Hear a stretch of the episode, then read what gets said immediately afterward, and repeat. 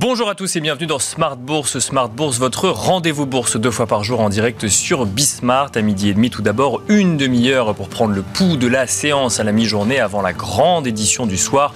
Une heure cette fois-ci pour revenir sur les actualités euh, politiques, économiques et surtout financières dans Smart Bourse. Je vous rappelle que vous pouvez retrouver euh, tous les replays de l'émission euh, Smart Bourse sur bismart.fr, mais que vous pouvez également nous écouter en podcast sur toutes les plateformes de podcast. Et au sommaire de cette édition, les marchés auront les yeux rivés encore aujourd'hui sur les discours des banquiers centraux, alors que Jérôme Powell, président de la Fed, Christine Lagarde, présidente de la BCE, Andrew Bailey, gouverneur de la BOE et Kazuo Ueda, gouverneur de la BOJ, s'exprimeront tous aujourd'hui depuis Sintra. Euh, Christine Lagarde qui a de son côté déjà pris la parole depuis ce forum annuel de la BCE pour rappeler justement que la mission de la BCE n'est pas finie et qu'elle continuera à monter ses taux tant que les pressions inflationnistes subsisteront.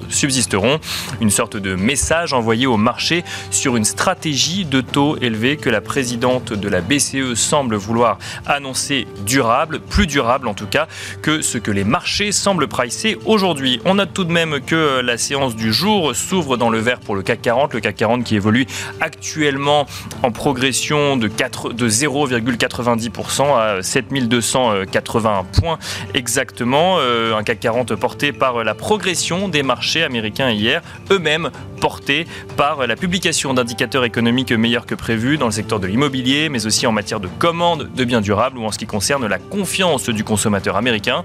Et sur ce sujet justement, l'indicateur de confiance des consommateurs en France ressort lui aussi légèrement en hausse. Il passe de 83 points en mai à 85 points sur le mois de juin. En revanche, en zone euro, la croissance des prêts bancaires aux entreprises, toujours sur les indicateurs macroéconomiques, donc la croissance des prêts bancaires aux entreprises et aux ménages ralentit une nouvelle fois. Celle-ci passe d'une croissance de 4,6% en avril à 4% au mois de mai, conséquence directe des hausses de taux pratiquées par la BCE. Et enfin, toujours au sommaire donc de Smart Bourse, nous reviendrons dans cette émission sur les niveaux de marché de part et d'autre de l'Atlantique, mais notamment en France, et nous nous demanderons, dans le contexte macro et micro actuels, à quelques jours de la saison des résultats également aux États-Unis, ce qui peut encore amener le marché plus haut. Nous en parlerons en deuxième partie d'émission avec Gilles Lenoir, gérant chez Sycomore. On se retrouve tout de suite sur le plateau Smart Bourse.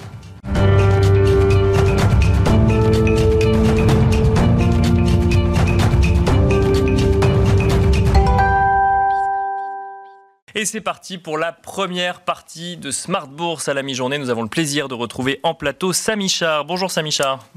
Bonjour Nicolas. Vous êtes chef économiste de Lombard Odier. Euh, nous allons euh, commenter effectivement cet environnement macroéconomique ensemble avec une journée euh, particulière hein, pour les marchés puisque là on n'a pas une annonce de banque centrale mais quatre banquiers centraux qui s'expriment alors qui s'expriment sur des décisions qui ont déjà été prises mais qui vont donner peut-être quelques clés supplémentaires pour comprendre leur stratégie on rappelle que la Fed a décidé de marquer une pause euh, il y a deux semaines dans sa stratégie de hausse des taux, ce qui n'est pas le cas de la BCE. La BOE a de son côté surpris euh, par l'ampleur de la hausse qu'elle a euh, réalisée. Bon, la BOJ s'annonce toujours accommodante pour le moment. Qu'est-ce qu'on peut attendre d'une journée comme celle-là, comme clé de lecture supplémentaire pour les marchés financiers? À peu près le même message, un message cohérent entre euh, tous ces banquiers centraux, l'idée que euh, on doit maintenir la pression. Et je crois, je ne veux pas faire trop de sémantique, mais il s'agit vraiment de ce message-là. Il faut maintenir la pression. C'est plus nécessairement le moment d'augmenter la pression. Ça, c'était un peu l'histoire jusqu'à maintenant et l'histoire de 2022.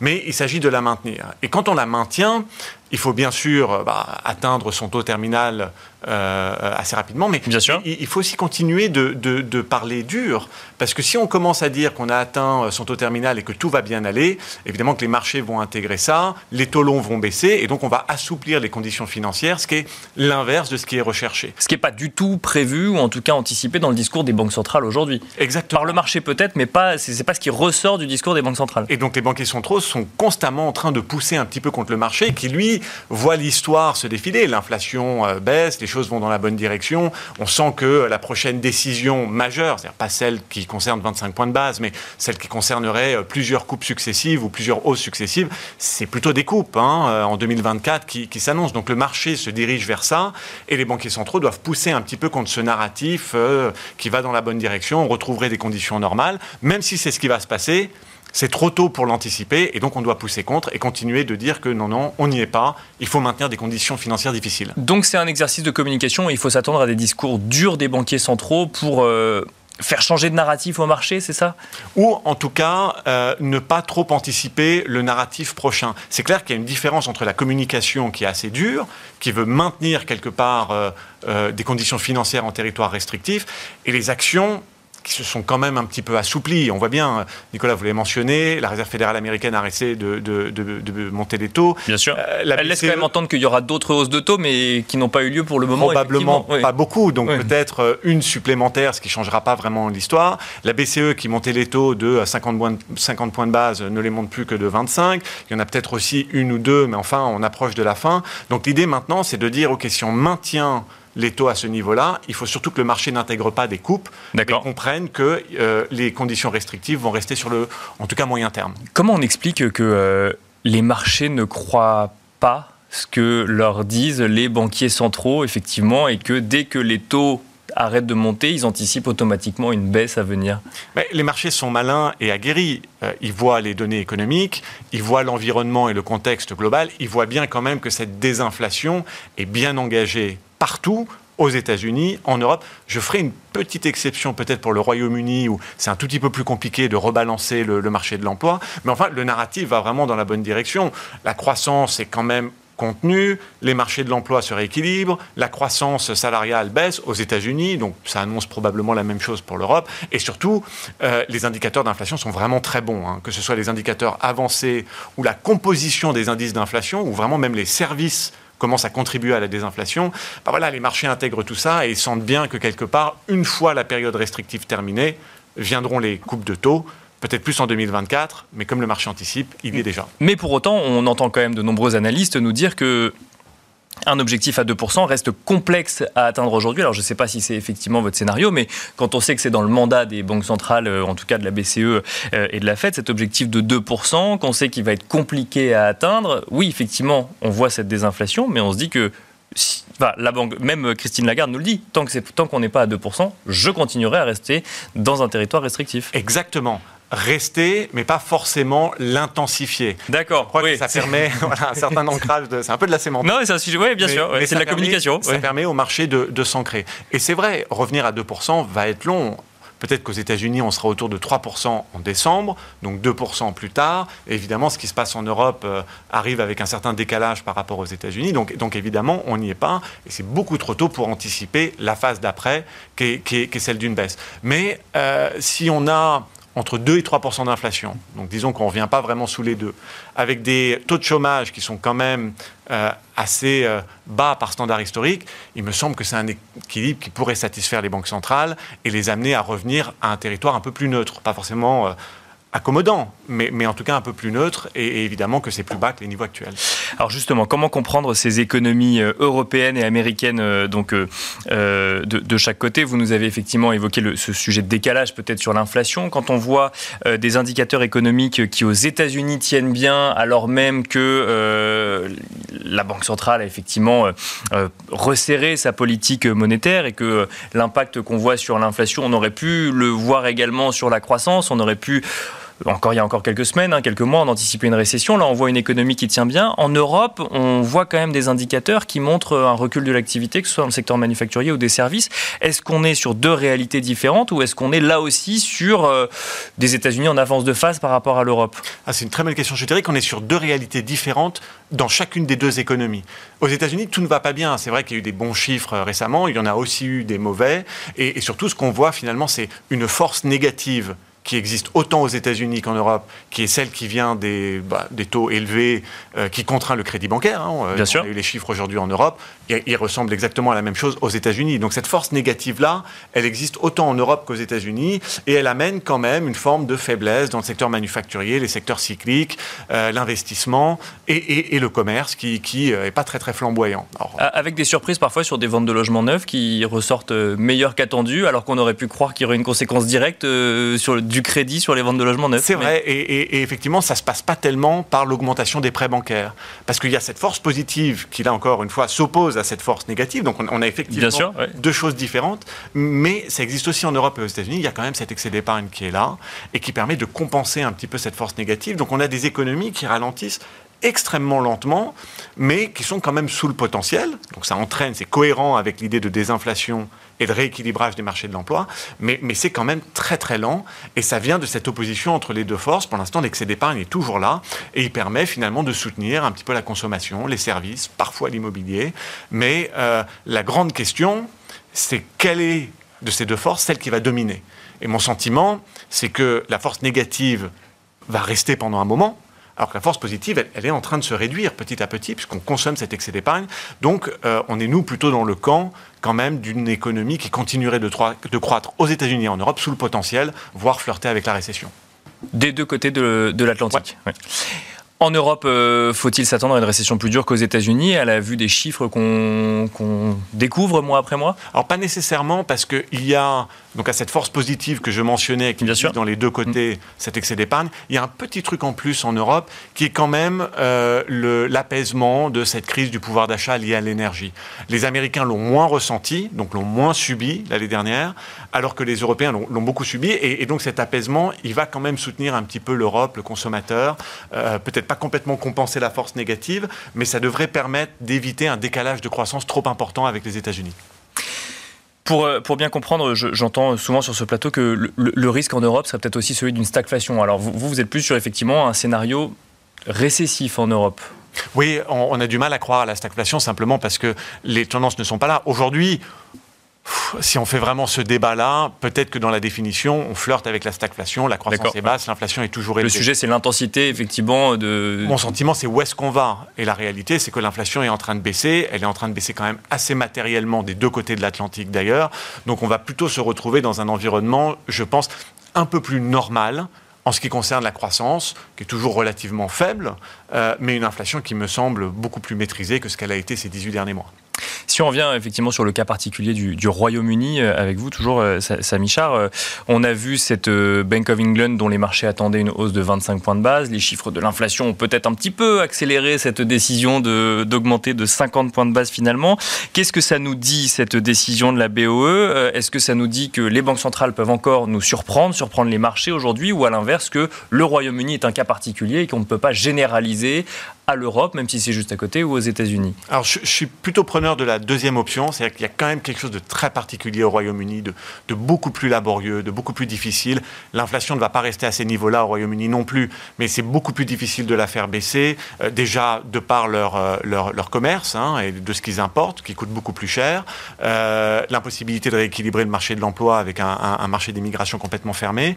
Bon, il faut aussi s'attendre à ce qu'il y ait des hauts et des bas dans cette histoire de désinflation. On l'a vu en Australie, par exemple, avec euh, une inflation qui avait surpris à la hausse le mois dernier, poussé euh, la Banque d'Australie à monter les taux, et elle est sortie ce matin euh, bien plus basse qu'attendu. Que, Donc, il y a aussi beaucoup plus de volatilité dans les chiffres, et ça, c'est une réalité un peu post-Covid, parce que les effets de base sont, très importants. Donc, il y, a quand même quelque chose de spécifique au Royaume-Uni.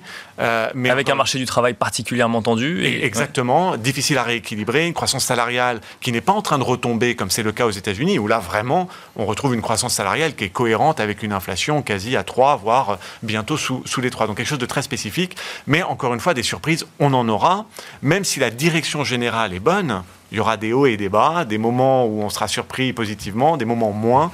Donc il faut effectivement rester bien accroché.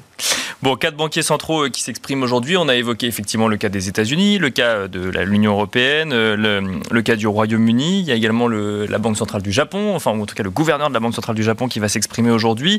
Euh, sur les émergents, effectivement, on peut parler du Japon, mais quand on parle du Japon, il faut peut-être aussi parler de la réouverture chinoise. Quel est votre, votre scénario sur cette réouverture qu'on sent moins dynamique qu'attendue par les Européens, parce que totalement en phase avec ce que les Chinois avaient annoncé pour le coup, mais quand même avec un gouvernement qui dit on va peut-être accélérer quand même un petit peu notre soutien pour euh, s'assurer d'atteindre ces 5% de croissance cette année. Oui, je, trouve les jugements très sévères. Quand on regarde euh, tous les indicateurs de croissance et d'activité jusqu'à maintenant, on a, nous, une attente à 5,5 pour cette année en Chine et on n'a aucune raison de, revoir ce chiffre. Mais là, encore une fois, il y a des tendances un peu divergentes en Chine.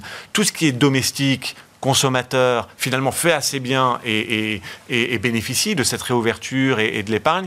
Par contre, euh, le monde est dans un ralentissement manufacturier cyclique. Donc évidemment, tout ce qui est production, manufacturier, fait pas très bien. Mais c'est pas du fait de la Chine qui déçoit, c'est du fait du contexte global qui n'est pas favorable à la Chine. Et donc du coup, évidemment, euh, les Chinois produisent beaucoup, le consommateur chinois ne peut pas absorber tout ce qui est produit, l'inflation est à zéro, voire quasi négative, donc évidemment, les autorités monétaires vont devoir faire un peu plus. elles vont devoir faire plus, c'est votre scénario. Absolument, elles vont devoir faire plus et je pense qu'elles vont cibler potentiellement non seulement les marchés, mais également le consommateur, pas forcément à travers l'immobilier, mais plus à travers la consommation. Quand on regarde vraiment les prêts bancaires aux ménages en Chine, ils se sont complètement effondrés, ils n'ont pas rebondi. Donc on sent bien que ça va être un peu la cible euh, du, euh, de la prochaine accommodation. Le, sujet, c'est peut-être l'ampleur du soutien de l'exécutif chinois à son économie. On a vu plusieurs euh, grandes banques revoir à la baisse leurs prévisions de croissance pour la Chine, justement parce que effectivement l'anticipation du soutien ne serait pas à la hauteur. quelle est votre vision là-dessus? Est-ce qu'il faut s'attendre à un soutien modéré, ou au contraire un soutien massif du gouvernement chinois à son économie? Absolument. À partir de maintenant, les, les soutiens monumentaux euh, sont à écarter. La Chine sera de toute façon beaucoup plus vigilante qu'elle ne l'a été en 2008 ou, même après. Donc il y a du soutien. C'est quand même la seule zone et, la seule économie où, les deux politiques, hein, fiscales et monétaires, sont en, positionnement d'accommodation. Donc c'est quand même une grande différence relative. Mais effectivement, ils, ne, feront pas le bazooka comme ils ont pu faire par le passé. Ce sera beaucoup plus modéré pour éviter les excès qu'on a pu voir euh, dans certains pans de l'économie. En revanche, euh, les attentes, je trouve, des, euh, du consensus étaient très basses. Elles ont beaucoup monté, elles ont été un peu trop hautes et elles sont en train de se rééquilibrer vers 5, 5,5, ce qui me paraît raisonnable.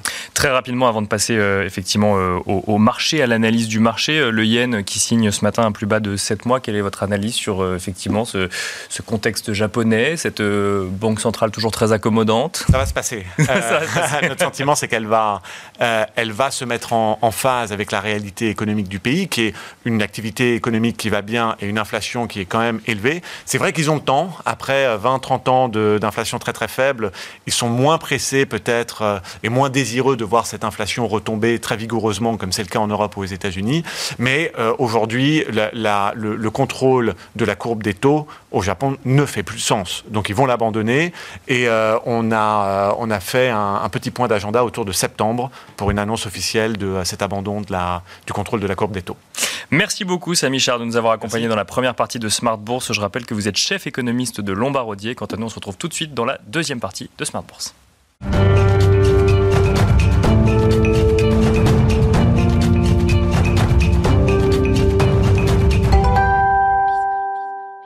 Et nous continuons donc dans la deuxième partie de Smart Bourse avec une analyse euh, portée plus sur les marchés. À présent, nous avons le plaisir de recevoir sur le plateau de Smart Bourse Gilles Lenoir. Bonjour Gilles Lenoir. Bonjour Nicolas.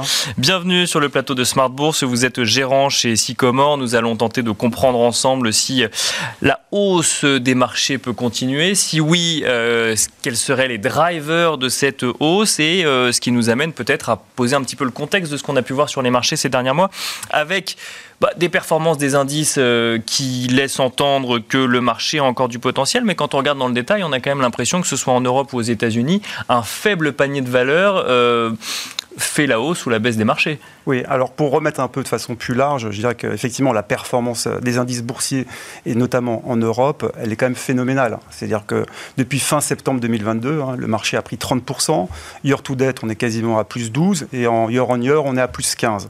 Alors oui, il y a eu quelques révisions en hausse, oui, il y a un sentiment que la récession met un peu de temps à venir, mais on reste sur des niveaux de valorisation qui sont élevés.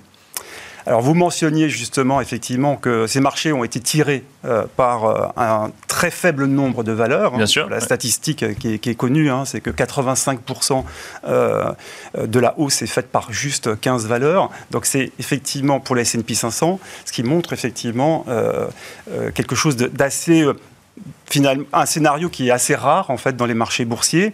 Et mais quand ça se passe, euh, la lecture classique, c'est que la hausse va se poursuivre en élargissant finalement le nombre de participants. D'accord. Alors en tout cas, c'est ce qu'on a vu par le passé. C'est ce qu'on a vu par le passé. Alors ça, c'est la vision classique, puisqu'on peut toujours essayer euh, un petit peu d'argumenter sur est-ce que euh, le classique va se répéter. En fait, euh, là où on est quand même historiquement sur un marché un peu atypique, c'est que les flux vers la gestion passive hein, n'ont jamais été aussi hauts.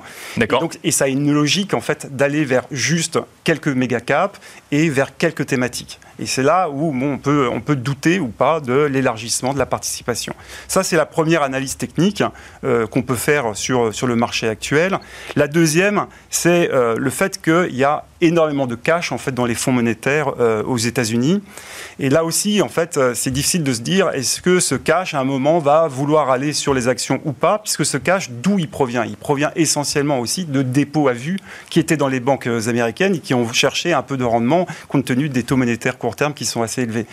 Est-ce qu'il y aura un moment une prise de risque en allant sur les actions Peut-être, mais en tout cas, effectivement, le stock est très très important. Et enfin, je dirais que le, en termes techniques, la chose la plus flagrante, c'est le grand écart qu'il y a euh, entre euh, le sentiment de marché et le positionnement de marché euh, des gérants. C'est-à-dire que le sentiment de marché est de plus en plus constructif. D'accord. C'est-à-dire que le nombre de stratégistes qui sont boules est de plus en plus important. Les raisons qu'on cherche désespérément pour faire le, monter le marché sont là de, de plus en plus présentes. Et par contre, en revanche, euh, les gérants actions, euh, les gérants actifs sont plutôt en retard par rapport aux indices. D'accord. Donc il y, a un sentiment, mais qui n'est pas encore tout à fait mis en place. Euh, dans... Alors c'est pas ça. C'est que ceux qui sont mal positionnés sur sur le marché actions, la grande peur qu'ils ont, c'est qu'il y ait une deuxième patte de hausse et que déjà l'écart qu'ils ont par rapport à l'indice, malheureusement, s'accroît. Et donc ils sont très très en retard. Et donc c'est ça aussi qui peut alimenter un petit peu, qui peut alimenter aussi un peu la hausse. Donc ça, c'est pour les conditions techniques. Bien sûr. Euh, maintenant, on pourrait adresser les conditions macro, en fait, hein, tout simplement. Euh, je crois que sur les conditions macro, ce qu'on peut dire, c'est qu'elles sont quand même globalement bonnes. Hein. C'est-à-dire que si on regarde les statistiques de consommation, oui, il y a un peu d'effritement, oui, il y a un peu de transfert de consommation euh, euh, du textile plutôt vers les loisirs ou vers les compagnies aériennes, vers l'hôtellerie, euh, mais néanmoins la consommation tient. Et c'est pas si étonnant que ça, c'est-à-dire que on a quand même des hausses de salaire qui sont là, et puis on a effectivement ce dont on parlait, le fait que on a quand même de l'inflation qui commence à baisser et Bien tout un pouvoir d'achat qui augmente et qui va alimenter finalement cette consommation qui est quand même un très très gros driver. Et puis on a les politiques budgétaires où là aussi, le débat est un peu ouvert, euh, puisqu'il y a une certaine musique comme quoi les politiques budgétaires vont devenir un peu plus restrictives. Mais la réalité, c'est que, bon, euh, on connaît nos politiciens, hein, les, les, promesses n'engagent que. Et puis, et puis, par ailleurs, quand même, il y a une force très forte euh, de, euh, bah, de l'Union européenne sur le fléchage de certaines grandes dépenses d'investissement et de, par ailleurs pour les États-Unis. Et cette dépense-là, elle est utile. Hein. donc elle a un effet multiplicateur qui est bien plus important que de la dépense publique euh, qui peut être quelquefois assez inutile. Avec notamment des, euh, bah, des thématiques de transition énergétique qui sont, euh, bah, qui sont les sujets aujourd'hui de finances publiques notamment. Exactement. Et puis enfin, le troisième indicateur macroéconomique qui, qui effectivement nous donne un peu de confort, c'est effectivement l'inflation. c'est l'inflation qui est en train de baisser, ce sujet qu'on vient d'adresser. Mais malheureusement, on n'est pas à l'abri d'une erreur des banques centrales. C'est ça, le, quand même, le, petit risque qu'il y a dans, le marché aujourd'hui. Et, c'est pour ça que ça va créer une sursensibilité des marchés actions euh, aux data d'inflation. Les chiffres d'inflation, c'est vraiment ça euh, qui va driver le marché. Nous, notre vue, et malheureusement, elle est un peu consensuelle, c'est que l'inflation devrait continuer à baisser. Et donc, ça devrait alimenter euh, normalement le marché actions. Si on regarde euh, ces semaines, ces jours qui, euh, qui s'ouvrent sur les marchés, euh, sur les marchés actions, est-ce que dans votre analyse, dans votre sentiment de marché, on est sur une diffusion de la hausse à d'autres secteurs ou à d'autres valeurs dans le, comme ça s'est toujours fait, ou est-ce qu'on est dans un contexte très particulier aujourd'hui? Alors, si on regarde maintenant effectivement de façon un peu plus micro, euh, d'abord, effectivement, on va rentrer un peu dans la earning season avec euh, notamment euh, les calls qui sont faits par les analystes pour savoir un peu ce que vont annoncer un peu les, sociétés. Qui, les, les, earning season vont commencer mi-juillet. Et ce qu'on entend, en tout cas sur les dernières conférences organisées par les brokers, c'est que le sentiment général des entreprises est quand même très positif. Donc ça, c'est plutôt constructif. Néanmoins, il y a quand même quelques profit warnings qui ont été faits, notamment euh, dans la chimie. Bien sûr. Il y a aussi, euh, dans toute l'activité service aux entreprises, on sent que bah, la clientèle finale a un processus décisionnel qui est un peu plus long. donc mais néanmoins absolument rien de catastrophique et par rapport aux attentes, pas grand-chose, je veux en termes de révision en baisse à venir. Plutôt, plutôt je dirais, une confirmation euh, des, euh, des guidance qui ont été donnés par les sociétés et ça, euh, c'est plutôt assez positif. Ensuite, effectivement, il y a ces méga tendances dont on parlait, euh, vers la transition énergétique, euh, vers la transition digitale, etc., même l'intelligence artificielle, hein, cette nouvelle thématique. Tout ça, ça crée quand même des dépenses d'investissement ou d'exploitation de la part des entreprises. Et là encore, c'est quand même plutôt bon, en fait, euh, pour les marchés actions. Du coup, si la hausse devait se continuer, qui, quels seraient les drivers, quels seraient les catalyseurs de cette hausse sur les marchés? Oui, alors aujourd'hui, donc effectivement, on a vu que c'est quelques valeurs qui ont euh, effectivement tiré le marché et il y a des pans du marché qui sont aujourd'hui très en retard. Le secteur de, les, secteurs de croissance ont tiré le marché. Même, je dirais qu'il y a une vue très consensuelle et complaisante sur les, sur euh, les valeurs de croissance, en se disant bah, finalement, euh, pile, il y a un ralentissement économique, je gagne. Et puis même s'il n'y a pas de ralentissement économique, de toute façon, j'ai de la qualité, donc je gagnerai. Donc effectivement, il y a un surpositionnement sur les valeurs de croissance qui nous semble aujourd'hui un peu injustifié. Ensuite, il y a un débat euh, entre défensive et cyclique en permanence dans le marché, qui, est, qui est lié, bah, est-ce que finalement on va vers un soft landing euh, ou même no landing par rapport à un hard landing. Et évidemment, si on va vers un soft landing, l'achat des cycliques est évident. D'accord. Quelque chose euh, d'évident. Et par ailleurs, enfin, je crois qu'il y, a tout un segment de marché aujourd'hui qui est complètement oublié, puisqu'il y a une vraie polarisation euh, du marché, qui est celui finalement des market cap en dessous de 20 milliards d'euros.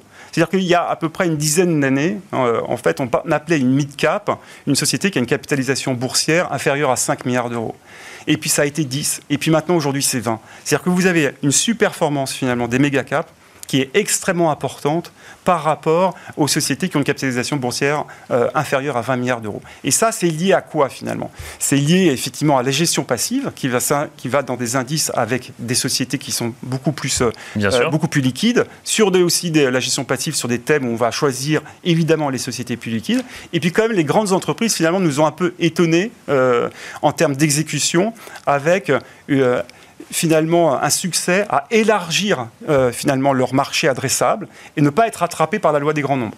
Et ça, ça a été quand même quelque chose d'assez étonnant. Et même leur agilité pour prendre finalement la transition digitale, les, euh, considérations ESG par les grandes entreprises, finalement, ont été en Europe, en tout cas, euh, prises de façon assez proactive très rapidement euh, sur le timing qui nous reste. Donc, ça pourrait être le moment, enfin, des mid-cap, voire des small annoncés depuis, euh, depuis plusieurs voilà, mois. Donc, ça pourrait être le moment des valeurs qui ont une capitalisation en dessous de 20 milliards d'euros. En plus, ce qui tombe bien, c'est que plus vous allez euh, dans des capitalisations boursières petites, plus ce sont généralement des cycliques. Et nous avons une vue constructive sur le cycle.